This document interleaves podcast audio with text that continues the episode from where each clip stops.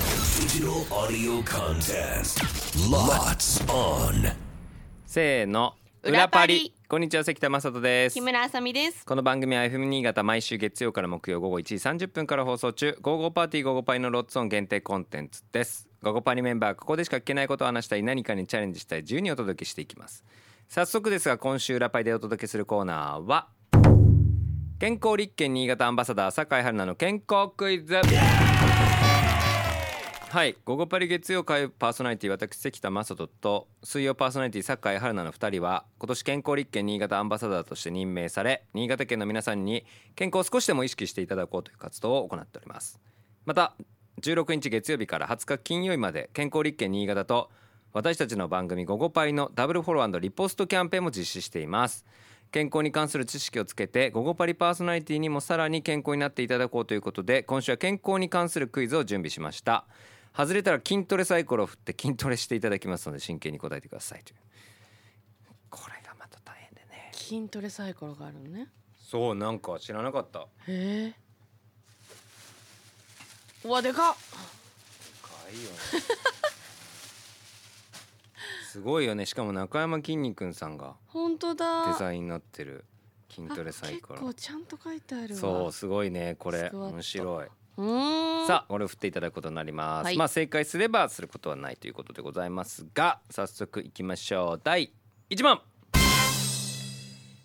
えー身体活動レベル2、まあ、身体活動レベル2、まあ、普通在中心の仕事だが職場内での移動や、えー立位での作業接客などあるいは通勤買い物家事軽いスポーツをするなどを身体活動レベル2というんですが、えー身体活動レベル2の30から49歳男性の1日の推定エネルギー必要量つまりカロリーは丸々キロカロリーであるえー日本人の食事摂取基準2020 20年版を参考にしておりますこのクイズ12300キロカロリー22700キロカロリー3 3050キロカロリーどれかというまあ私関田ですねまさにまさにですね。がまあ必要カロリーはどれぐらいなのかというえー、なんか一日にどれぐらい取ってる感覚あります？うんでもこれ必要だから、うん取ってるというかまあだから関田さんが取ってるいのよやり3,000ぐらいは取ってるイメージあるよちょっと下なんじゃないかなって。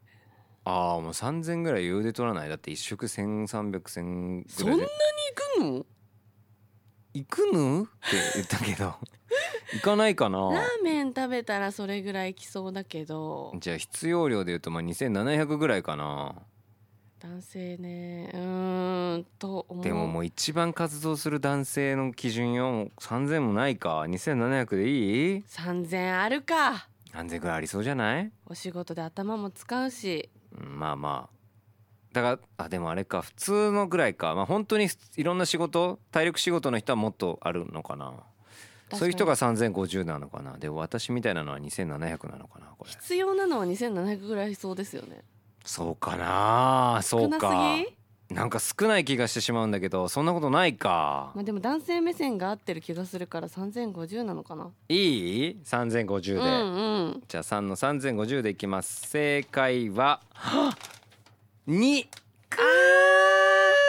2700だったそうかカロリーなんて気にしないで美味しいものを食べたいだけ食べれればいいのですがそんなうまい話はありません好きなものを好きなだけ食べ続けたらカロリーオーバーになってしまいます対象となる人の性別年齢身体活動レベルなどによって何をどれだけ食べたらいいのか異なります身体活動レベルは日常生活や運動などの活動量に応じて3つの段階に分けています通常の生活ではほとんどの人が低いもしくは普通に該当します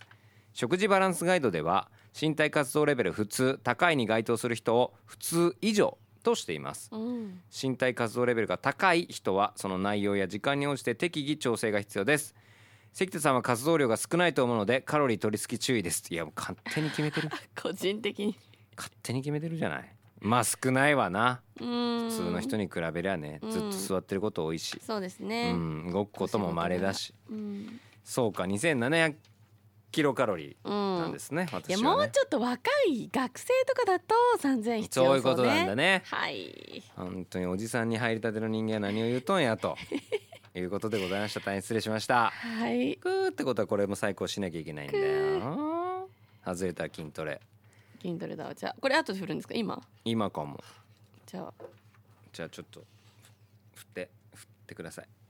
どっかに振りますねはーい何が出るかな何が出るかなテレテテンテンテレレレンこちら怒った 話略しておこばなおこばおなこばな怒った話しなきゃいけないレッグランジグランジ胸を張って大きく片足を引く曲げた膝がつま先よりも前に出ない膝を曲げながら吸ってえあスクワットの前に出るバージョンああそういうことみたいでな感じ曲げたひ膝を曲げながら吸って膝を伸ばしながらう吐くってめんちゃめちゃ、そもそも足をだいぶ上前後にあそうそうそうそうそうです前後に開いこれてめちゃめちゃきつい前にぐーっと膝を90度にはい上げる、にそそれを10回し五六七八き九十はいしんど達成ですすごいこれでもこのサイコロめっちゃいいねうん楽しんでできそう、うん楽しんでできそうじゃあ次第2問はい筋肉のおよそ何パーセントが水分でしょうか158%に 75%389% あららら人間のおよそ7割水分と聞きますがうん筋肉のおよそ何パーセントです肉って水分あったんだあるだろう ないわけないだろうそうなんでもさ筋肉ある人水抜きしたりするじゃないですだかからそれでつるじゃんつるわそれは筋肉を見せるためにでしょ、うんでまあスポーツ選手とかも活動してって足つるじゃんあれもなんか完全に水分がなんかなくなってたりとかするわけでしょきっとそう乳酸が溜まったりとかしてんでしょする水分少ないイメージありますよねそんなことない、まあまあ人間のその水分の7割よりは少ないんじゃないかなと思っちゃうけどね、もう引っ掛けかなうん、1の58%なんじゃないか